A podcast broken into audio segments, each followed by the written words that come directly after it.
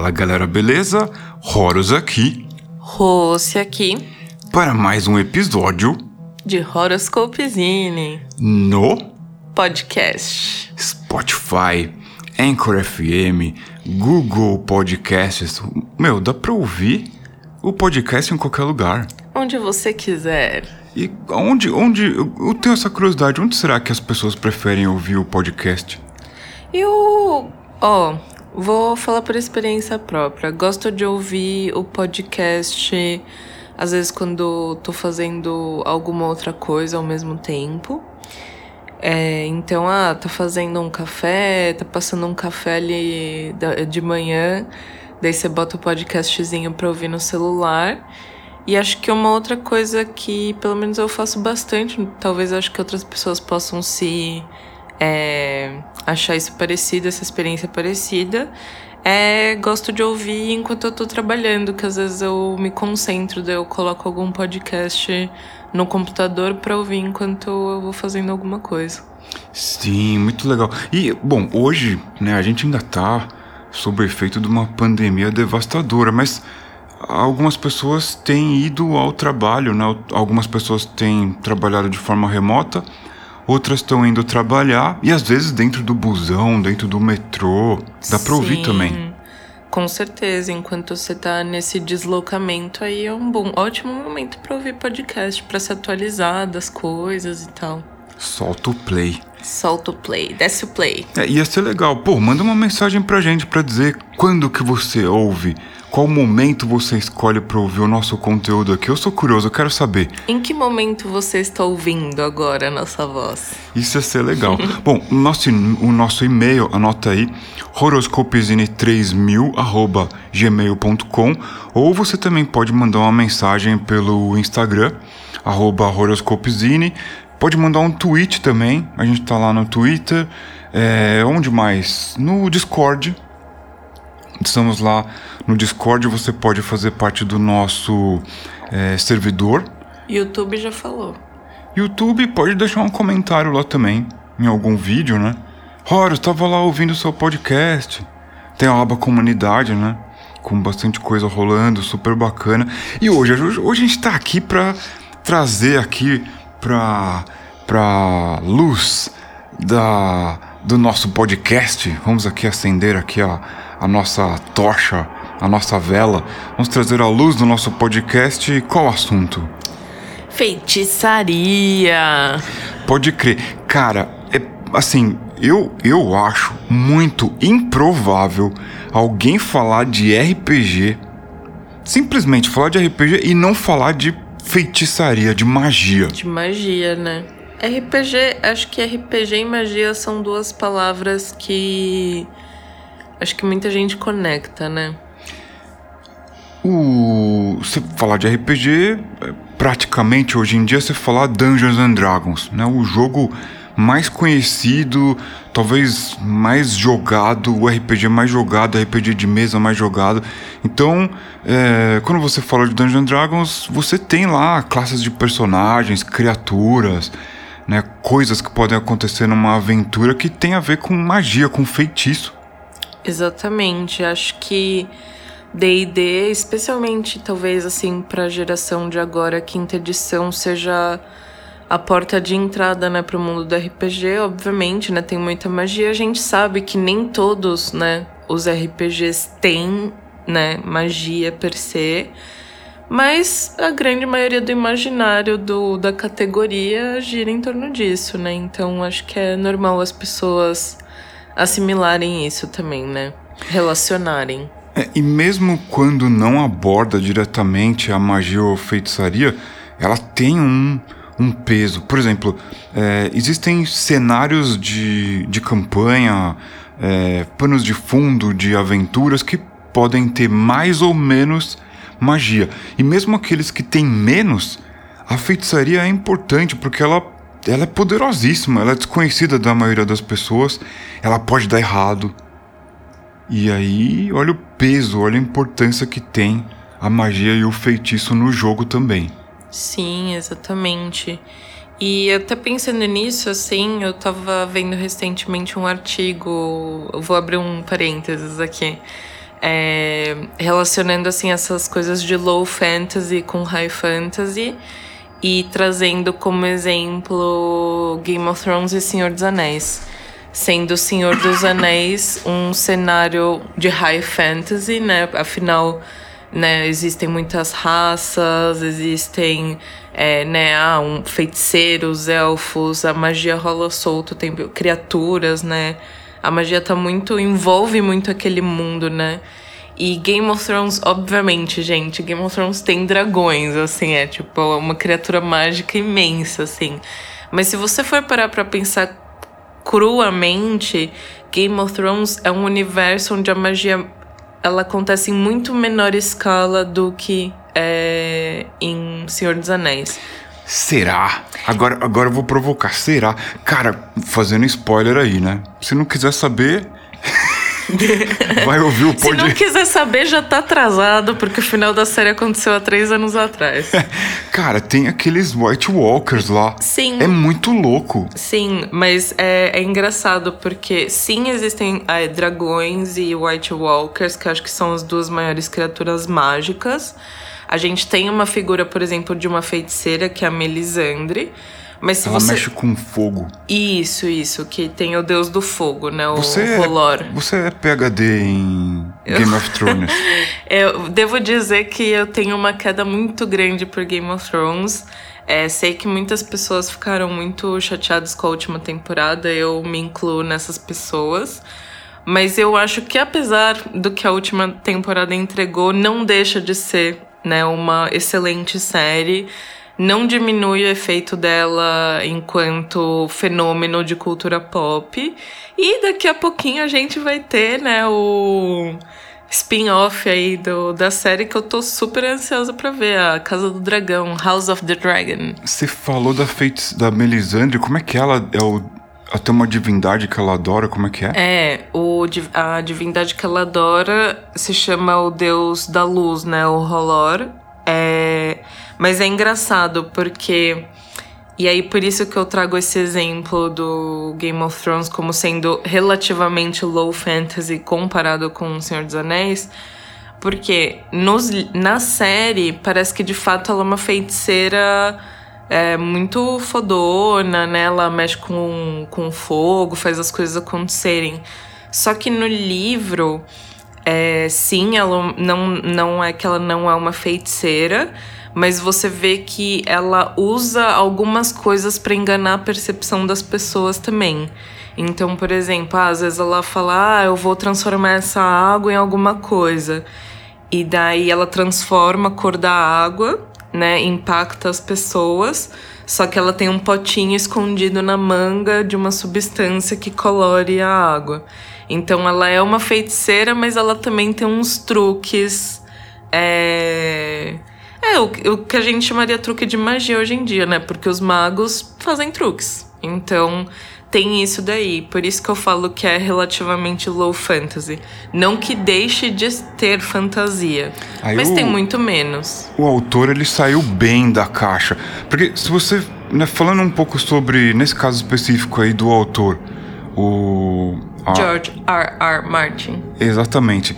O Martinho. O Martinho, o Martinho. Entre nós, o Martinho. O Martinho saiu da caixa, cara. E ele, ele tá no rolê há muito tempo. Se você é, nunca ouviu falar, você começa a procurar antologias, compilações de contos, é, pessoas que estavam ali por trás da publicação de livros em 80, 90, ele tava lá. É, o primeiro Game of Thrones é da década de 90 ainda. E tem gente que desconhece esse aspecto do autor, mas o Martinho, o. O Martinho. O. o diga o nome completo aí, porque George é tão. R. R. Martin. É, é, eles, acho que esses autores aí gostam de nome comprido, porque o do Tolkien também não é fácil. O do Tolkien é. K.K. Tolkien, né? Não é uma coisa assim. é George R. Tolkien. É. Nossa, é enroladíssimo também. Então são quatro letras com ponto é e, isso. e por aí vai. Enfim, uh, o, o Martin, ele já estava envolvido com essas coisas. E é assim, eu nunca li uma biografia dele, nunca vi entrevistas detalhadas, mas certamente esse cara estava transitando num meio onde os jogos de RPG, a fantasia gamificada já existia. E ele pula, pula para fora da caixa, porque ele entra com esses aspectos dos personagens que não são exatamente efeitos mágicos, né? Não, e assim, em várias entrevistas o Martinho já falou que ele foi extremamente, acho que como quase todos os autores de fantasia que vieram depois do Tolkien, né, foram pesadamente influenciados pelo trabalho do Tolkien, pelo trabalho que ele fez em Senhor dos Anéis. Mas acho que a virada de chavinha do Martin é que ao invés de focar óbvio que existe uma macro uma macro guerra né entre os White Walkers e a, a humanidade que não é a humanidade né no, no mundo de Westeros a civilização exato. Entre essa ameaça mágica né e a civilização. Mas se você for ver assim no e os livros são muito mais sobre intriga política, são muito mais questões humanas do que questões mágicas, assim, né? Óbvio, existem todos os elementos mágicos em tudo isso.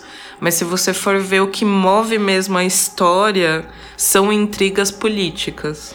Diferente, por exemplo, do foco do trabalho do é, Ed Greenwood, que é o autor do Forgotten Realms, Reinos Esquecidos.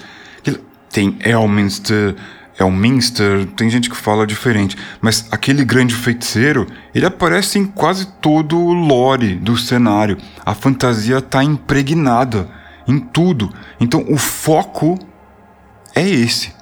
Né? Às vezes, até para a gente buscar referência e pesquisar, é importante você fazer aquela técnica de pesquisa do tipo dá uma folhada no livro, dá uma virada de página lá no PDF, procura os capítulos que tem maior volume de página. Aí você, né, mesmo se você é, não comece a ler o, o, material, você vai entender qual que é o foco, o que está mais é, em prioridade ali naquele é, material. No caso de Game of Thrones, Jogo dos Tronos. O cenário do Martinho o foco é politicagem, é o drama humano e tudo mais. O, a busca por poder, Game of Thrones, né? Exato, tá aí. Não precisa, Jogo de Tronos. Não precisa ficar pensando muito. Em Reinos Esquecidos, o Ed Greenwood e todos os colaboradores, né? Porque isso aí também não é o trabalho de uma pessoa. O cara foi idealizador do cenário, meio que é, estendeu o cenário para a TSR na época, editora Dungeons Dragons, e passou a criar conteúdo com outros colaboradores de maneira oficial, expandindo o cenário, e o foco ali era a, a alta magia. Em contraponto a isso, outros cenários de outras editoras, né, coisas diferentes rolando aí. A questão é o seguinte: a magia ela pode ser abordada no RPG de várias maneiras. O mais conhecido é o que se convencionou chamar a magia vanciana. Sabe o que é magia vanciana? Do Vance. Vem de Vance, né? Exatamente. Vem da ideia do Jack Vance, que é um autor que era muito cultuado na época que surgiu ali, pelo menos entre aquela galera que, que jogava os wargames ali no meio oeste, né? Gary Gygax e Dave Arneson eram pessoas que eh, tinham lá os seus autores prediletos, o Jack Vance estava ali no meio. E a ideia de se memorizar um feitiço, usar o feitiço, ser incapaz de usar o feitiço até que ele seja rememorizado, isso aí é o racional, é a ideia de magia vanciana. Então, essa ideia que estava impregnada nas obras desse autor acabou tendo esse nome para ficar algo mais, é, mais fácil de ser identificada, né? Do tipo, ah, o seu sistema é D20 ou é D6? A sua, o sua, a sua feitiçaria e o seu sistema de magia ele é vanciano ou não? Então, quando a gente fala de feitiço no Dungeons and Dragons, a gente está falando de magia vanciana, que é um pouco diferente de outros jogos. É, o, o Dungeons and Dragons tem esse tipo de, é, digamos assim, abordagem. E ainda assim divide. Tem o feitiço arcano, o feitiço divino. Então a magia divina, que é, é dada ali pelos deuses, pelas deusas, pelas divindades, pelos poderes da natureza, etc. Em contraponto, o, o feitiço arcano, aquele do conhecimento antigo, oculto. E por aí vai. Então, você tem para isso você tem classes de personagens diferentes. Né? O Wizard e o Priest o feiticeiro e o sacerdote, ou o magic user, né, o, a pessoa que usa, fei, usa a magia, e o clérigo, a clériga, né, que são os sacerdotes. Em contraponto a isso, tem é, outro jeito de se pensar feitiço. Por exemplo, no Fighting Fantasy ou Aventuras Fantásticas, criação do Steve Jackson e do Ian Livingstone, os britânicos, né? não confundir com o Steve Jackson do GURPS, a magia é, é outra coisa. O que, que você acha mais interessante? Você que já jogou aí RPG, qual, qual tipo de, de classe de personagem ou feitiçaria que você mais se identifica e por quê? Bom, eu acho que eu nunca joguei Assim, é, em D&D mesmo, assim, nunca joguei com um personagem que fosse 100% é, wizard, sorcerer, né? Tipo, feiticeiro mesmo. Eu joguei com um híbrido, né? Que é o Eldritch Knight, que é um guerreiro que, by the way, usa feitiços, né? Então Acho que é, assim, por enquanto, acho que é com isso que eu mais tô alinhada, assim, dentro, dentro do D&D a jogar. Fora isso, às vezes, é, em outros jogos, acabo usando feiticeiros, mas são jogos que têm regras mais flexíveis, são mais simples, então a ficha não fica tão extensa. Sim. É, falando de Dungeons and Dragons, é, vamos pegar, por exemplo, o Advanced Dungeons and Dragons segunda edição, que foi um gigante, um produto gigantesco na cena RPG de jogos em geral, é, no finalzinho ali da década de 80, 89, 90. E foi traduzido para muitas línguas e Aqui no Brasil ele chegou através da Abril Jovem. Você sabia? Dava pra ir na banca de jornal. Olha só. E comprar. Foi a porta de entrada para muita gente, talvez, né? Pra esse mundinho do RPG. Você podia comprar livro de RPG na banca de jornal. Tinha lá o manual do jogador, o guia do mestre e tudo mais, o guia dos monstros. E é, Abril Jovem então lançou o Advanced Dungeons and Dragons segunda edição por aqui. Então muita gente teve acesso a esse conteúdo traduzido para português PTBR. E também, também havia o Dungeoneer, que é o Advanced Fighting Fantasy ou Aventuras Fantásticas Avançado, o sistema de regras que evoluiu dos livros jogos série Aventuras Fantásticas. A gente está falando do Feiticeiro da Montanha de Fogo, A Floresta da Destruição, a Cidade dos Ladrões, etc. Ali naqueles livros-jogos você tem um sisteminha rolado com D6 que eu sou fã, muito simples, minimalista, direto ao ponto. Mas não é em todo livro-jogo que você usa feitiço. E para isso, o Steve Jackson e a Alan Vistone, eles criaram o Dungeoneer, o Advanced Fighting Fantasy, onde você pode criar personagens que usam magia. E é um pouquinho diferente do jeito que é, é abordado o feitiço em Dungeons and Dragons. No Dungeons and Dragons, falando do Advanced Dungeons and Dragons segunda edição, se você é um feiticeiro, no primeiro nível você já sai podendo usar magia, né? uma magia por nível. Se você é um tem um, uma uma variação ali da da classe de personagem, né? Se você é um especialista, você tem mais acesso aos feitiços da sua escola de magia. Aí ele come, né, no Advanced Dungeons and Dragons começa a separar, né? Começa a separar as escolas de magia. E então você sendo especialista, como vantagem, você pode acessar mais, usar mais os feitiços da sua escola, mas das escolas é, opostas, digamos assim, você não tem tanta facilidade. Tem regra para isso, tá lá no manual de jogador e tal. No Fighting Fantasy, no Advanced Fighting Fantasy, você pode usar magia. Porém, virtualmente você pode usar qualquer magia, né? Você não tem, é, é, digamos assim, limitação. A, a limitação vanciana de um livro de feitiço que o feiticeiro tem que memorizar no começo do dia para usar, aí depois ele não pode usar e tem que se concentrar para estudar os feitiços e memorizar de novo. Não tem isso. No Advanced Fighting Fantasy você pode usar qualquer feitiço ao custo de perder pontos de energia. A regra é assim. Então, as, as magias, os feitiços mais complexos, eles gastam muito mais a energia do feiticeiro, né? convertendo ali, traduzindo para Dungeons and Dragons, seriam os pontos de vida para serem usados. Então, é, a gente já vai começar a dar exemplo aqui. A gente está com os livros abertos aqui para falar. Mas, por exemplo, uh, tem lá um feitiço do, do Fighting Fantasy que é o abrir. Simplesmente abrir. Esse aqui é. Eu estou lendo o texto aqui do livro. Esse aqui é usado apenas para abrir uma fechadura, seja de uma porta, de uma arca de tesouro, uma janela ou qualquer coisa que esteja trancada. Ele também cancela o feitiço trancar. Um ponto de energia. Né, e o, a energia é, no, no Fighting Fantasy é, todo aventureiro, né, todo personagem rola da mesma forma a energia.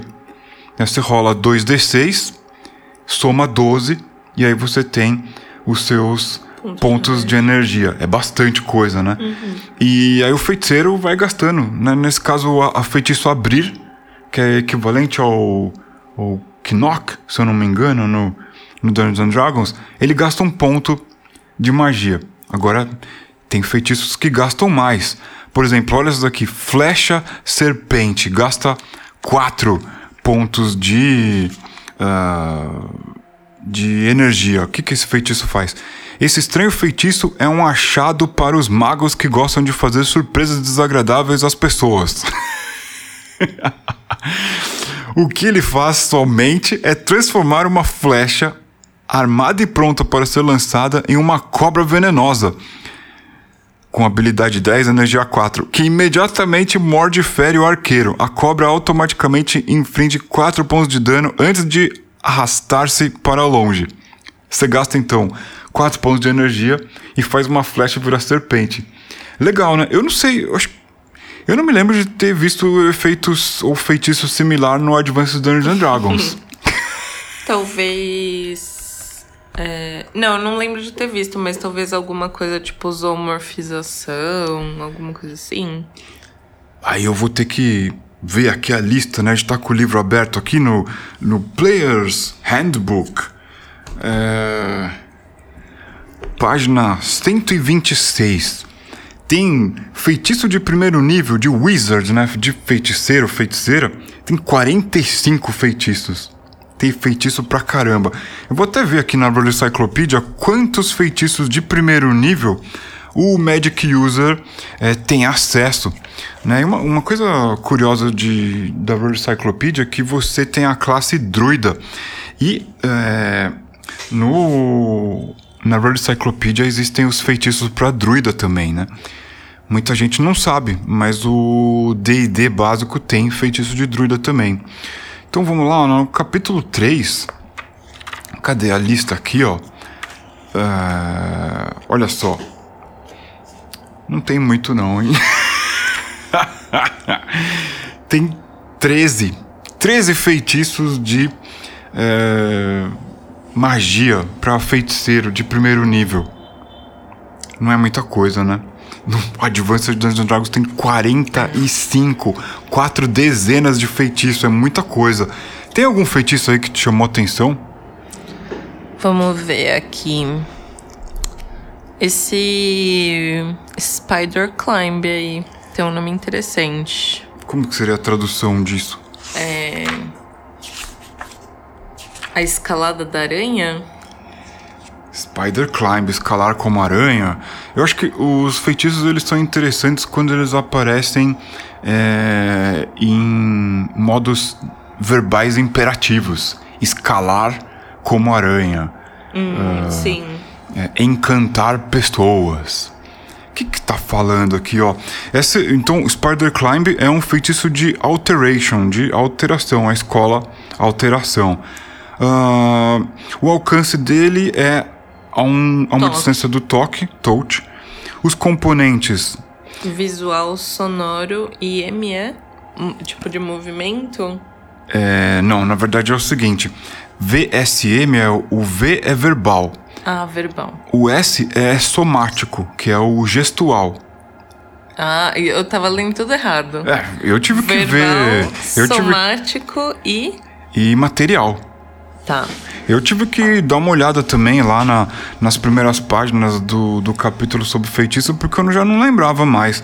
Né? E a duração. É, então, então, nesse caso do Spider Climb, tem esses três elementos aí. Então, tem um componente verbal, então a pessoa tem que falar palavras se ela, arcanas. Se ela, se ela tiver muda magicamente, ela não pode usar feitiço. Ou se ela tiver que fazer silêncio, tiver que falar, ela pode expor onde a party se encontra, né? Tem tudo isso. O somático seria. O gestual. O gestual, então tem que fazer gestinho com a mão, tipo Doctor Strange. Dancinha lá. TikTok. Ali, ó. É, dancinha de TikTok. E... Doctor Strange, bom, bom exemplo aí. É, o Doctor Strange ele não tem que girar a mão lá para abrir o círculo lá do anel. Uma viagem, né? É o componente. Literalmente, é uma viagem no multiverso.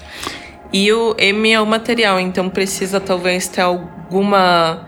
É o cajado? Esse é, daí? Vamos ler, vamos ver. Um, na verdade, o que eu acho mais legal, eu gosto dessas, desses livros que te entregam coisas que, mesmo que você não use, eles te entregam coisas para te inspirar. E, poxa, qual será que é o componente material para esse feitiço aqui, escalar como aranha? Mas, assim, quando se fala em componente material, pode ser tanto é, por exemplo, o porque a maioria dos feiticeiros ele tem que ter algum utensílio pelo qual ele possa canalizar magia, né? Dependendo do sistema de regra. Que pode ser, por exemplo, uma orbe, um cajado, uma varinha, né? E só que esse componente material que está sendo listado aqui no feitiço, ele é para além disso. Exato. Isso que eu acho muito legal, porque você, mestre, pode desenvolver uma aventura inteira para procurar um componente material específico para um feitiço. Isso é muito legal, é o que eu estava dizendo sobre o livro te entregar coisas que vão estimular a sua imaginação. Precisa ficar mais preparado ali para ser criativo, né? Uhum. Quanto mais informação, maior a chance é, de você criar coisas inusitadas para sua audiência. E daí talvez seja. Talvez não, né? Com certeza. Por isso que às vezes os feiticeiros têm que estar mais preparados, né? Com os elementos que eles estão carregando com eles, né? Para poder é, conseguir fazer esses feitiços é, todos. Pronto, você acha que vai o, o, dinheiro quando, quando o grupo faz um loot, ele acha um, um baú cheio de moeda de prata, cheio de tesouro, o feiticeiro também quer um pouco, porque componente material é caro. É. Bom, então vamos ver. A escalada da aranha. Olá. É, traduzido aqui de um jeito horoscópico, né? Horoscópico. Então. é... Porco-aranha, porco-aranha. Muito porco, pouco-aranha. O, esse feitiço, ele permite que. Uh, tá dizendo recipiente, então talvez não seja só o feiticeiro, porque o ele tá dizendo que ele funciona por toque, você pode tocar alguém, não necessariamente você mesmo. Então esse feitiço ele tá considerando que é... ou o próprio feiticeiro vai usar ou ele pode passar para outra pessoa. Isso. É, e enfim, o sujeito aí, né, a pessoa que for tocada por esse feitiço pode é, escalar e uh, andar por superfícies verticais como se fosse uma aranha gigante. Basicamente Homem-Aranha. Ou até mesmo ficar de ponta cabeça no teto. Uh, Aí tá falando aqui que se a vítima não quiser, ela pode rolar um lançamento de proteção, né? um save and throw contra spells, né? contra feitiços, e para negar o efeito. Né? Uhum. De repente o, o feiticeiro pode provocar esse feitiço em alguém, a pessoa não é oponente, não, não queira, enfim. O uh, que mais está falando aqui? Uh, o... Que uh, o recipiente do feitiço ele tem que estar com as mãos é, nuas, né? No, tipo, não pode estar usando luva ou, sei lá, amarrações, alguma coisa assim. E os pés também. E os pés também, para poder escalar é, com eles, né? E aqui diz que no, a, essa escalada ela acontece num, numa agilidade, né? Numa velocidade de 6. É, isso são as regras de movimento é. do Advanced Dungeons and Dragons. Uh, aí tá falando aqui, ó, durante o efeito do feitiço, uh, a pessoa não pode segurar objetos que pesam menos do que uma adaga. Que uhum. doideira, hein? Uh, Porque senão esses objetos grudam nas suas mãos e nos seus pés. É, passou super bonder ali no, nas mãozinhas, no pezinho. E olha só aqui, e essa. Ah, essa anotação é importante. Então, considerando isso, né, que as mãos e os pés ficam pegajosos, se um feiticeiro usa esse feitiço nele mesmo, vai ser virtualmente impossível ele poder usar outros feitiços porque provavelmente ele vai precisar pegar em coisas, é, né, para se movimentar e pegar ingrediente, né, e não vai conseguir fazer outros feitiços. Sim, aí tá falando aqui que uh, força suficiente pode, é, de, digamos assim, desgrudar a pessoa da parede ou do teto. Aí tá dizendo aqui, né, as regras, que o mestre é que vai é, rolar lá um saving throw, né, um lançamento de proteção é, apropriado de acordo com a circunstância e tudo mais. Bom, aí dá um monte de exemplo e o interessante agora são os componentes materiais na descrição do feitiço. Os componentes materiais desse feitiço são uma gota de betumen, é isso mesmo? Olha, eu não tenho um é dicionário tipo... aqui, mas eu acho não que é, deve ser isso. Não é tipo aquela coisa que você passa no sapato? Betume? É. É como se fosse um. Uma cera? É uma coisa betuminosa, é como se fosse um piche. É, uma coisa oleosa, né? É. E uma aranha viva. A pessoa aqui que tem medo de aranha que habita em mim já não ia fazer esse feitiço. E olha aqui! Nossa! Ambos, tanto o betumen quanto a aranha viva, têm que ser ingeridos, comidos, pelo recipiente do feitiço. Então. Hum, que gostoso. Lanchos, lanchos. Mas olha só, agora eu fiquei confuso, hein? Olha só, para isso existia aquela coluna lá, Sage Advice, na Dragon Magazine, né? O, digamos assim, o Conselho do Sábio, onde os caras liam as cartas na década de 80 e respondiam dúvidas. Ele tá falando aqui que qualquer pessoa que você tocar é afetada pelo feitiço.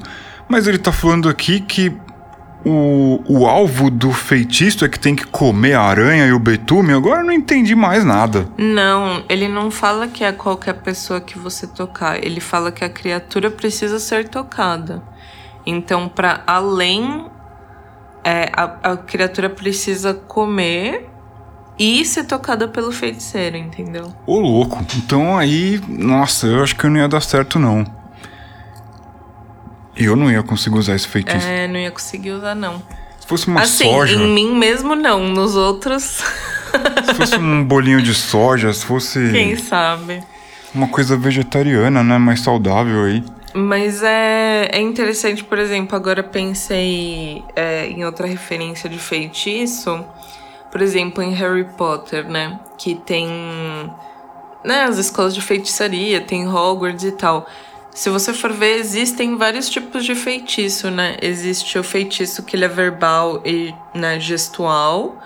É, por exemplo, quando eles estão aprendendo a levitar coisa, que eu acho que é vingar de um leviosa. Então eles têm que mexer a varinha de um jeito e falar as palavras com uma entonação para as coisas levitarem, né?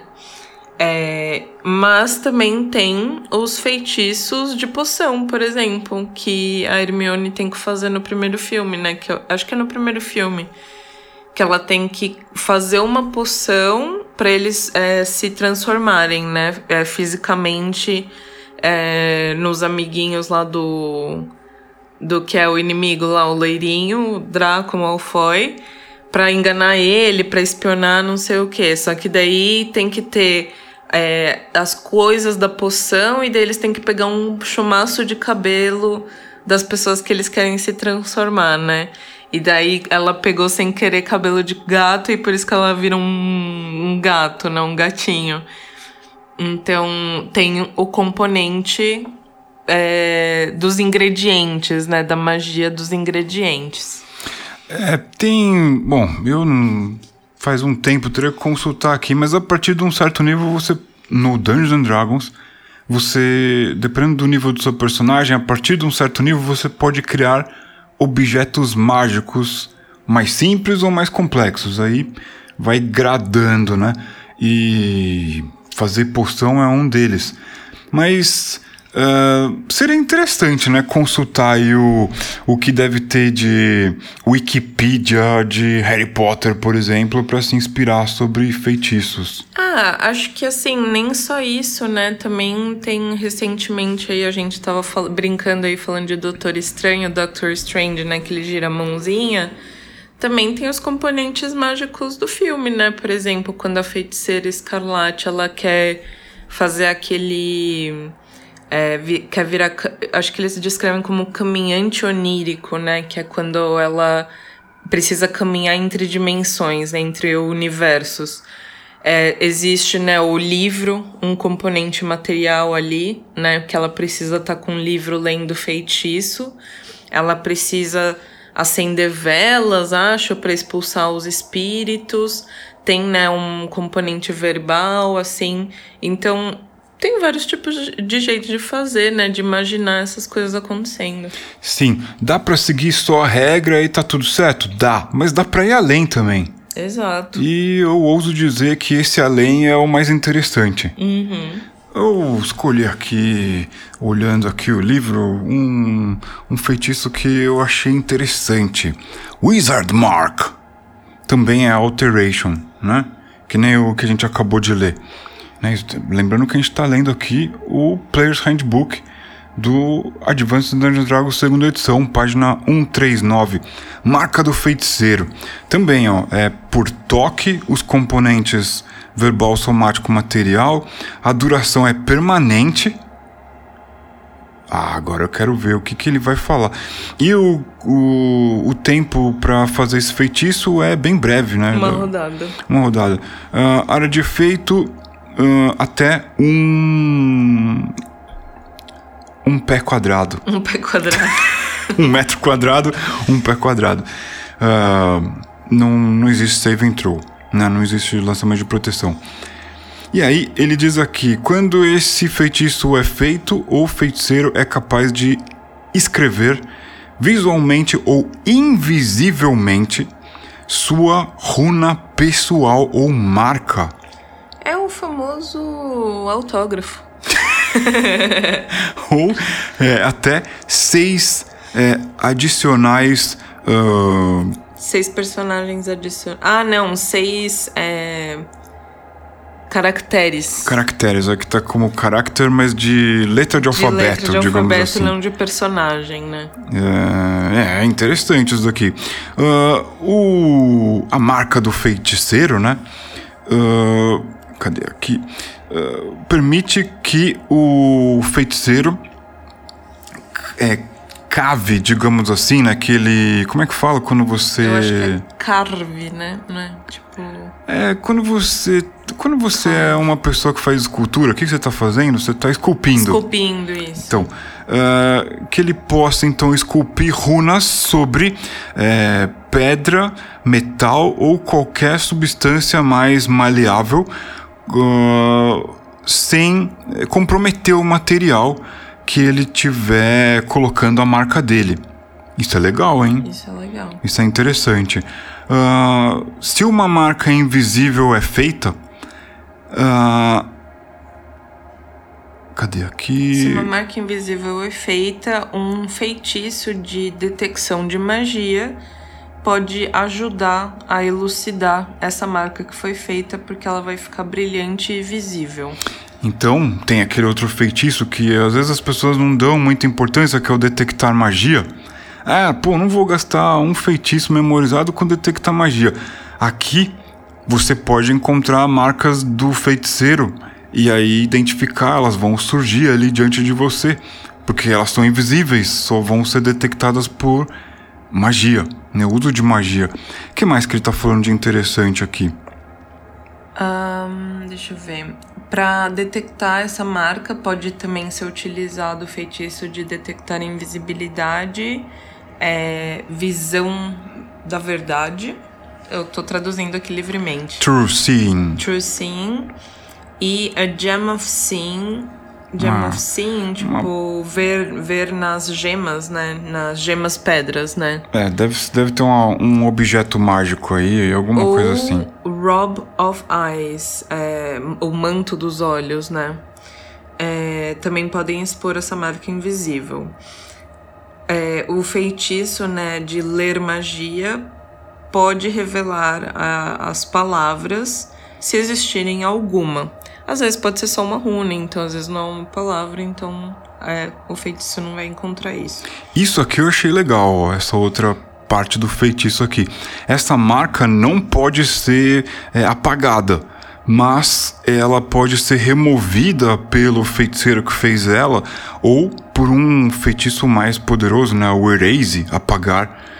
É, se colocado esse feitiço num ser vivo, ah, normal wear, então seria ah, o desgaste comum, a passagem do tempo, digamos assim, é, gradualmente faz a marca se apagar.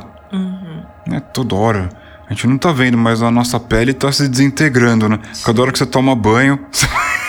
Tem gente que não toma banho. Mas cada hora que você toma banho. Sim, mas é, Vai mas desgastando. é interessante mesmo. Ah, E às vezes pode nem ser só isso, né? Não sei como é que. É, às vezes, sei lá, o feitiço na hora de ca ca- carvar esse. né? De botar esse feitiço numa pessoa ou num animal. É, você faz né, uma ferida e ao tempo vai cicatri- cicatrizando também, né? E cara, dá pra fazer uma aventura inteira em cima de tudo aqui. Tipo, um feiticeiro falou: Olha, eu marquei o discípulo, eu marquei um dos meus discípulos, ele sumiu. Encontrem ele agora. Pô, dá uma aventura inteira isso daí. Sim. Então, eu acho legal quando você faz pesquisa de jogos que às vezes saem do seu escopo, que não te interessam muito, porque você vai descobrir elementos que vão te ajudar a, a ter um pouco mais de ideia. Sim. Né? Quando a gente fala sobre RPG, a gente tá falando sobre improvisação, criatividade, isso é informação essencialmente. É referência, né? Quanto Referência. mais referência você tem, mais possibilidades você tem de criar histórias. E sobre essa marca do feiticeiro, é, queria abrir de novo aqui outro parênteses. Em Berserk trazer uma referência. Em Berserk, tipo, praticamente o primeiro arco do mangá, ele gira um pouco em torno disso daqui. Porque existe um sacrifício que ele é feito por um dos personagens, né? Que envolve sacrificar é, praticamente todo o bando dele de pessoas, né? Todo o grupo de guerreiros, de mercenários que estava com ele. E todos são marcados com uma marca é, demoníaca, assim, antes de serem sacrificados. E só duas pessoas sobrevivem a esse massacre. E elas continuam sendo perseguidas porque elas têm essas marcas. De que, de que ano é Berserk? Olha, se eu não me engano, o primeiro volume do mangá saiu ainda na década de 80, eu acho. É interessante a gente ver como essas coisas estavam no mesmo caldeirão, né? Exato. Muito legal. E é como você falou, dá pra, meu, dá pra fazer uma história toda por conta de um feitiço, de um, um detalhe do feitiço. E como é que é os componentes materiais desse desse feitiço? Aqui a gente já sabe que tem o verbal, o somático e o material. E o material Isso. Os materiais compone os componentes materiais, né, desse feitiço são uma pitada de pó de diamante, que são aproximadamente 100 é, GP. moeda de ouro, gold piece. Gold piece. Nossa, é caro fazer, hein? É, 100, 100, Cadê o loot? Tem que ter 100 o loot, cara. 100 peças de ouro. É, pigmento ou pigmentos para coloração da marca, é, caso se deseje que a marca seja visível. É, ou é, ou o caso o feiticeiro quer que a marca seja visível ou não, né? Se ele só quer movimentar o dedo para fazer a marca e ela ficar invisível. E aqui ele tá falando aqui, ó, se, se a marca é para ser invisível, os pigmentos são usados, mas o feiticeiro usa um stylus, seria o quê? Um, Uma caneta, não é uma caneta, Uma né? pena. Uma pena. Uma pena. é, de algum tipo. O stylus também pode ser o quê? Um canivete? Uma lâmina? Acho, é, eu não. Eu vou ser bem sincero, eu vou ficar devendo essa. É, tem que sempre Do tá jeito com- que tá no contexto aqui, parece que é. É Uma ponta. Parece que é uma ponta, né? Uma ponta de uma pena, alguma coisa assim. Tá. É um, é um objeto mesmo, né? E. Ele vai usar isso ao invés de usar o seu dedo, né? Pelo que eu entendi. Sim. Pô, dá uma aventura já isso daqui. Total. Que, e é isso, a gente falou bastante de feitiçaria do feiticeiro, né? O, no Dungeons and Dragons tem a outra classe de personagem que é o Priest, ou sacerdote, sacerdotisa, ou clérigo, a clériga. E aí a origem do poder é divino. É um deus, uma deusa. E de- de- dependendo da versão do jogo, o clérigo ele não começa com o feitiço no primeiro nível, não. Né? A gente vê aqui, ó. A gente vai lá para as as páginas de classe de personagem, né? Aqui na página 30 tá falando do Wizard, né? O feiticeiro. Vamos ver do clérigo. Ah, cadê? Tem aqui as classes de personagem. E ah, o clérigo tá aqui, ó. Né? O, o clérigo, no primeiro nível, no Advanced Dungeons and Dragons, ele tem acesso a um feitiço, assim como o feiticeiro. Mas, no Dungeons and Dragons básico, não é assim. Isso aqui na página 33 do Advanced Dungeons and Dragons, segunda edição. No Dungeons and Dragons básico, aqui na World Encyclopedia, vamos lá pegar a página do clérigo. Eu acho que é a primeira classe que aparece, né? Tem uma ilustração super legal também. Olha só. O, o clérigo não tem feitiço. Eita. Ele só tem feitiço a partir do segundo nível. Mas, e tem um poder bacana, que é o afastar mortos-vivos. Então, aquele lance de você jogar 2d6 e turn undead, né? Ou ward off undead, afastar os mortos-vivos. E aí você joga contra os dados de vida da criatura morta-viva, quanto mais alto, maior capacidade de você tentar afastar a criatura. Bom, esse poder nenhuma outra classe tem. O que torna o clérigo interessante, Importante. importante, interessante para um certo tipo de jogador.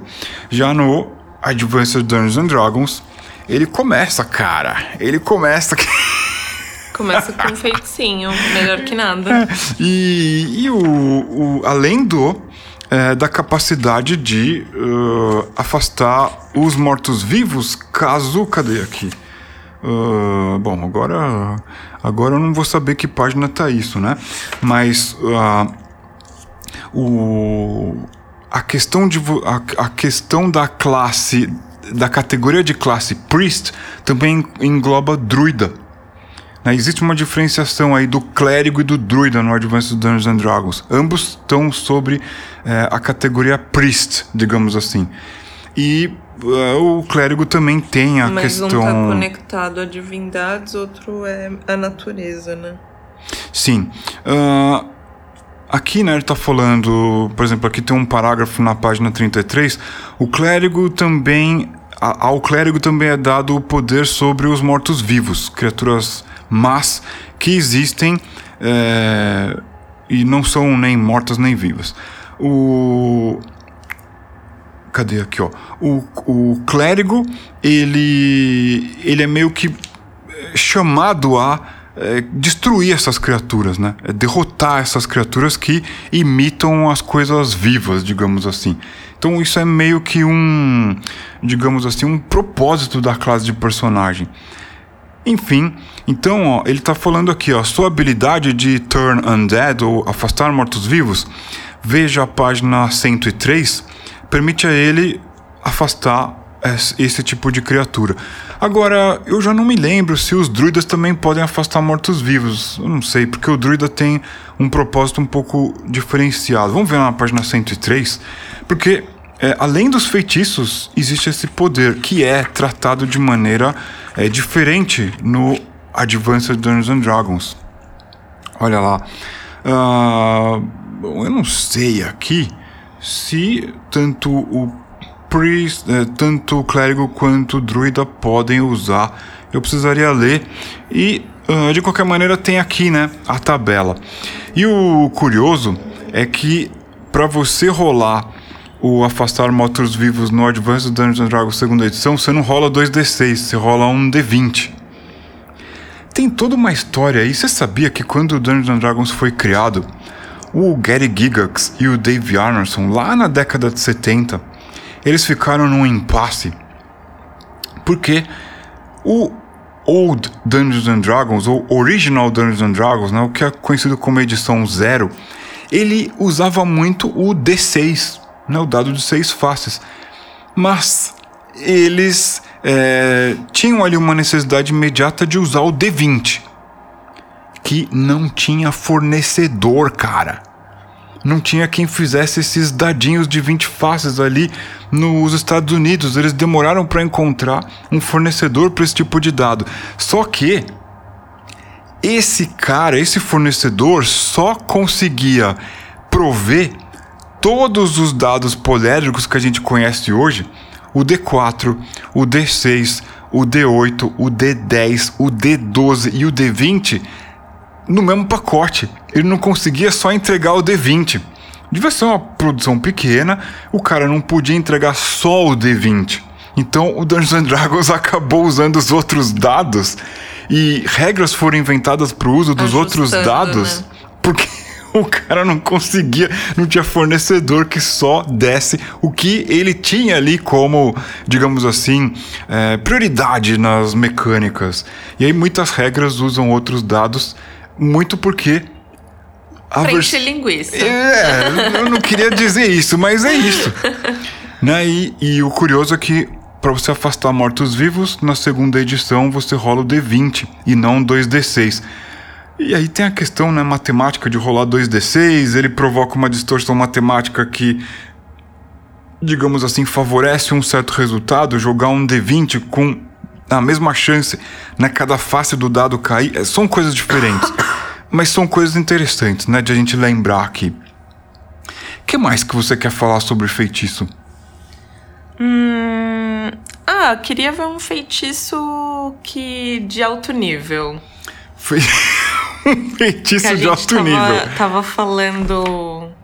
De alto nível pode ter leituras diferentes, né? Pode ser Ai, nossa, um feitiço de altíssimo nível. Não, de que você precisa ter um nível muito alto, né, para poder castear. Bom, aqui é, no. Vamos ver aqui, vamos ver a descrição do feitiço de altíssimo nível. De alto nível, meu. De, você quer de, de feiticeiro ou de. De feiticeiro, de feiticeiro. Feiticeiro? Podia ser de sacerdote, né? Eu tinha visto. Olha aqui, ó. Vai até o nono nível, Nono cara. nível. O nono nível, no Advanced Dungeons Dragons, pra você ter ideia, vamos ver que nível de personagem você precisa ter pra usar feitiço de nono nível. Olha só, cara. Pra você começar a usar feitiço de nono nível, você precisa estar no décimo oitavo nível de personagem. Isso no Advanced Dungeons and Dragons. Então vai lá, escolhe aí o seu feitiço. Eu achei. achei interessante esse de nono Astral Spell. Feitiço astral. Vamos ver o que, que é isso, cara. Tem coisa aqui que a gente né, nunca passou do terceiro nível, então nunca vai Nossa, saber. o, a minha personagem mais bem sucedida de DD acho que chegou no quinto. Nem sei o que, que é castear um feitiço desses. Olha lá. É um feitiço de alteration, alteração. Ah, E olha só. Começam em. Opa, não, a gente tá vendo aqui o feitiço de clérigo. E... O- mas existe, existe também o Astral Spell pro clérigo, Pro que é um clérigo. feitiço de sétimo nível de clérigo. Não, tá aqui, Ah, ó. aqui, tá ó. aqui na página 194. Astral. Feitiço astral da é, escola Evocação. Evocação, né? Evocation. É, o range dele é o toque, né? Então é, tem esse. Os componentes são verbal e somático. Duração especial. Uma duração especial. Traz um É o especial aí. especial de fim de ano da Globo. é, nossa, é o casting time nove rounds. É, eu não sei se é turno, round, mas enfim, é nove, é bastante. Então, pera, você tem que ficar nove turnos casteando? É, enquanto todo mundo tá fazendo dançando no TikTok, você tem que tá fazendo seu feitiço lá, cara. Nossa. Nossa. Dá, Tá. dá, dá, dá pra pedir o lanche, o entregador entregar o lanche na sua casa e o feitiço não vai estar pronto. Triste. É, área de efeito especial. especial. É, não, e não tem saving throw. Não tem, não tem como você driblar. É, um feiticeiro, né? é, quando você fala de, feitiço, de feitiços astrais, um feiticeiro pode projetar seu corpo de forma astral dentro do plano astral, deixando seu corpo físico e material, é, né, e possessões materiais atrás dele nesse é, plano material, né? No plano primeiro. É, o primeiro. Ou seja, ele está em um plano, o corpo dele físico, né? Todos os pertences dele, mas ele pode projetar esse mesmo corpo através do. Do espaço astral, né? Do plano astral. Uma coisa meio Luke Skywalker aí. Eu acho que duas coisas. Mais até, né? Du- é, du- acho que duas coisas. Acho que é Luke Skywalker em Os Últimos Jedi, né? Porque ele projeta. Gente, desculpa, spoiler essa altura do campeonato. Não, não tem, o filme saiu há quatro anos, sabe? Por favor, vergonha, vergonha na, vão ter vergonha na cara. Vai ver o filme Vai lá. ver o filme. O Luke, ele projeta o seu corpo de forma astral pelo espaço, cara. ele é muito. Não posso falar a palavra, né? Ele é, ele é, ele é. Ele, sabe que ele é. É, tanto que eh, eu lembro que foi da, da leva de filmes, né? Antes da pandemia, que, nossa, a vibração da sala quando. é, esse dia foi louco. Mas também acaba sendo um pouco o que a Wanda faz, né? Na, em Doctor Strange. Sim. Que ela se projeta. É que ela não. Ela projeta a sua essência, né? Dentro do corpo dela mesma, que existe em, outra, em outro universo.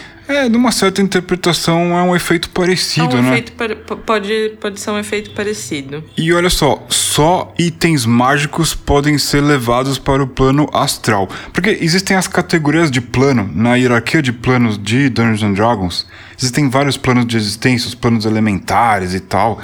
E só as, é, os itens mágicos, não os mundanos, os ordinários não, mas só os itens mágicos que podem ser levados junto com essa projeção do feiticeiro da feiticeira pro plano astral.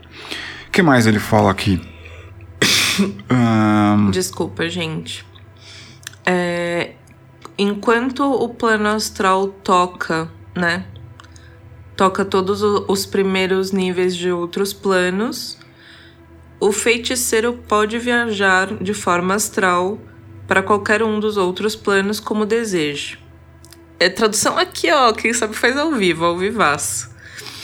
Então, já que o plano astral toca todos os outros planos, o feiticeiro pode permear qualquer plano Exato. através desse feitiço. Exato. O que é muito louco, hein? É, não, esse daqui é da hora. É, o, a pessoa né, que está casteando né, esse feitiço, que está fazendo esse feitiço, é, ao fazê-lo, ela deixa é, o plano astral e forma um corpo no, é, nesse plano de existência que ela escolheu adentrar, né?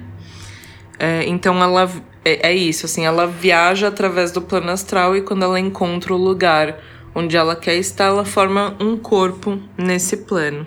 Aí vai blá blá blá blá blá, tem muito, muito detalhe, mas também muito interessante, que aí eu vou convidar você a procurar, né? Vai dá uma procurada aí lá nos seus livros que você deixou empoeirando lá, ou procura na internet, né? Você pode pesquisar o PDF disso para uso pessoal. Você não vai sair vendendo PDF, não vai sair enganando ninguém. Procura o PDF do livro de jogador do Advanced Dungeon Dragons segunda edição, página 194, e você vai ver isso que a gente está falando aqui. O que mais? Tem uma coisa interessante.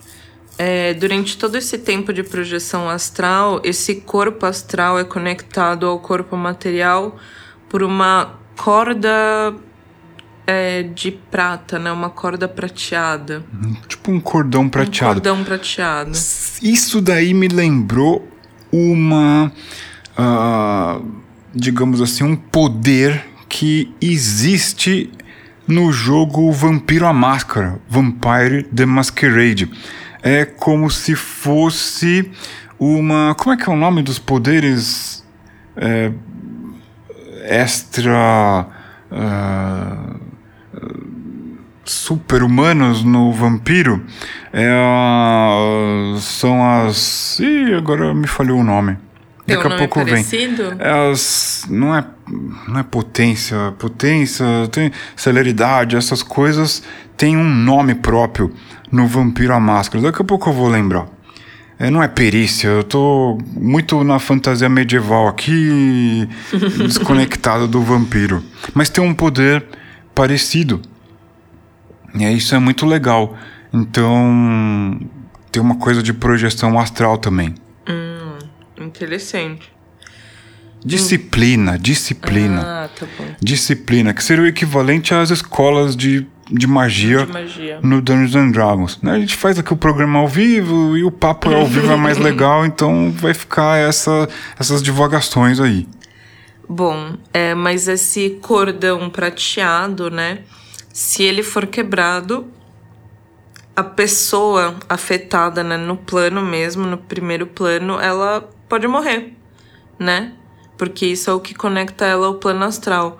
Mas é, só uma varinha mágica, né? Pode causar esse tipo de dano.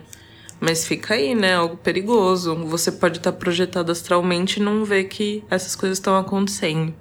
Uh, eu não sei.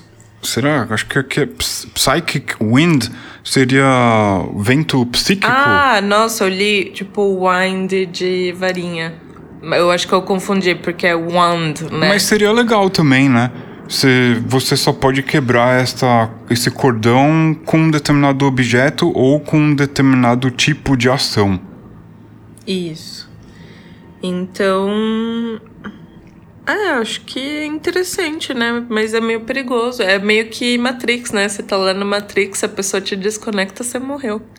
E aí, você vai, vai usar esse feitiço aqui ou vai se preparar melhor? Pô, eu, minha personagem tá no quinto nível, ainda acho que tem muito tempo aí pra chegar nisso daí, mas. Pô, Tem que chegar até o 18, cara. Pô, o Luke chegou, então quer dizer que ele.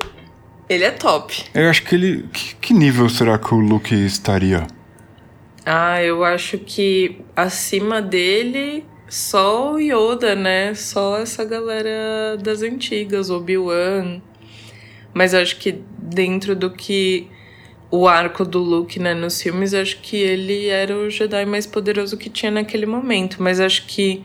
É, fora ele, só o Yoda, imagina. O Yoda consegue invocar um raio direto do plano astral onde ele tá, né? O cara é mó. O, lembrando que o Star Wars tem, seu, tem um sistema D6 muito legal e que esses poderes eles são é, enxergados em uma coisa que a gente não abordou aqui hoje, que é, é os poderes mentais. Os psíquicos. Psionicos. Então, existe também essa classe de personagem e essa, uh, digamos assim, terceira via de poder sobre-humano. Que seria meio que o Dr. Charles Xavier. Exato. Tem né, suplementos que só falam sobre isso pro Advanced Dungeons and Dragons segunda edição. Isso daí foi incorporado em alguns, alguns cenários, como por exemplo Ravenloft. No, naquele de deserto também não tem? Dark Sun. Dark Sun. Sim, os psionicos têm um peso muito importante por conta do lore. Né? A magia, a feitiçaria, ela destruiu o, o mundo. Aliás, tem um episódio aqui, né, do, do nosso podcast que a gente tá falando sobre Dark Sun, a gente tá falando sobre isso lá.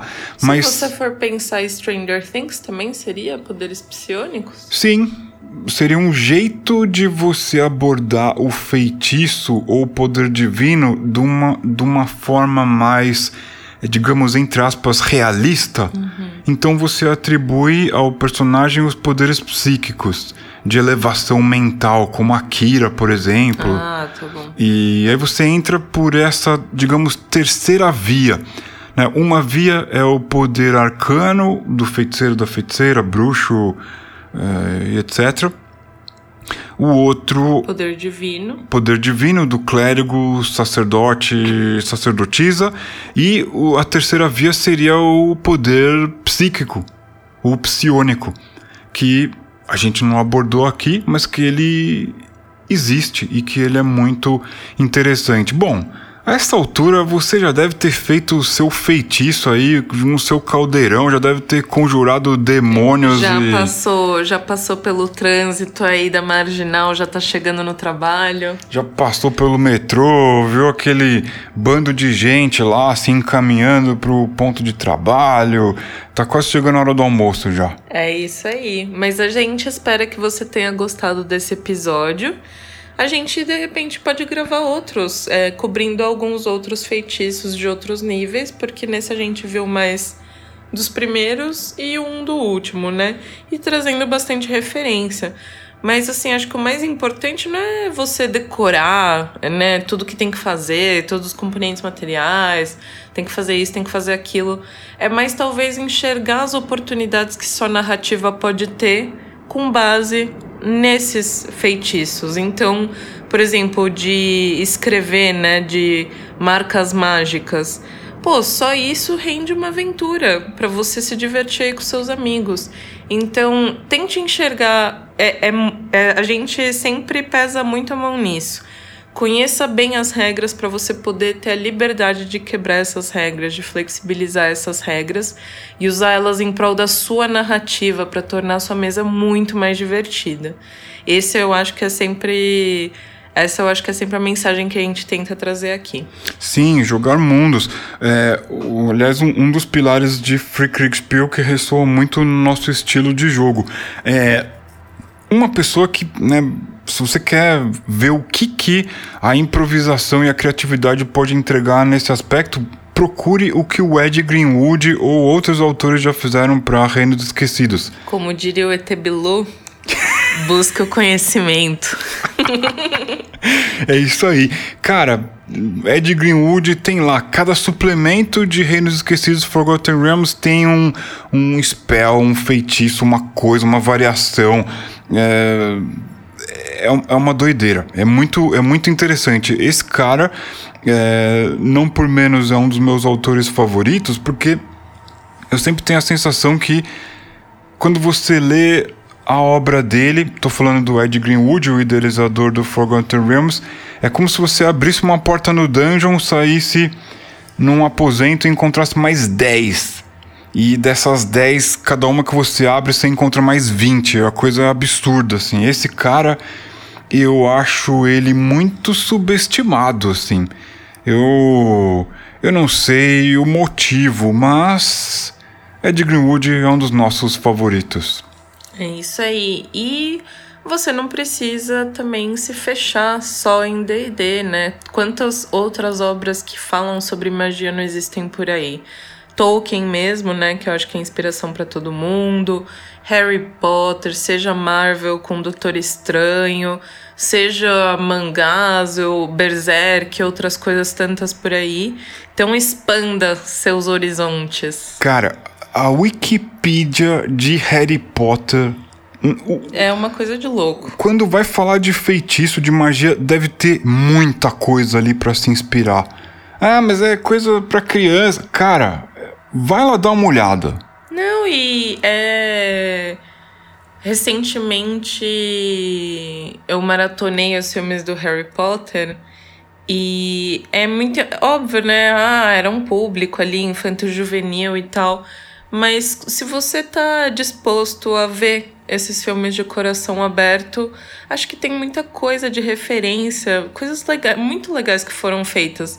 Óbvio que aqui a gente não tá em nenhum momento é, deixando de condenar a autora, né, pelas é, últimas alegações, né, e polêmicas aí que ela tá envolvida. A gente é super contra isso. Mas a obra dela talvez passe pelo, né, por esse teste do tempo e dê para separar ela da obra dela que influenciou tantas pessoas, né? Uh, a gente pode se apropriar da obra dessa autora para criar coisas mais legais. Exatamente. E deixa o tempo dizer o que vai acontecer com pessoas que têm esse tipo de atitude no mundo, né? Geralmente essas pessoas são apagadas. É. Porque elas não trazem nada de bom. Então, se a pessoa continua com atitude assim, ela acaba sendo apagada da história. A pessoa não contribuiu para o ser humano evoluir, cara. É isso. Então, é com essa, é com essa, é com essa nota e com uma nota feliz de expanda, expanda seu conhecimento, busca o conhecimento, é, expanda suas referências, flexibilize regras e, cara, nunca se esqueça que o mais importante numa mesa, num jogo, quando você tá né, em contato com, com essas obras é tentar ver a diversão nisso, tentar se divertir, tirar o máximo que você pode, né? Então, é isso daí que a gente quer deixar. Bom jogo para você. Não esqueça de dizer o que você achou do episódio. O nosso e-mail é horoscopezine3000@gmail.com.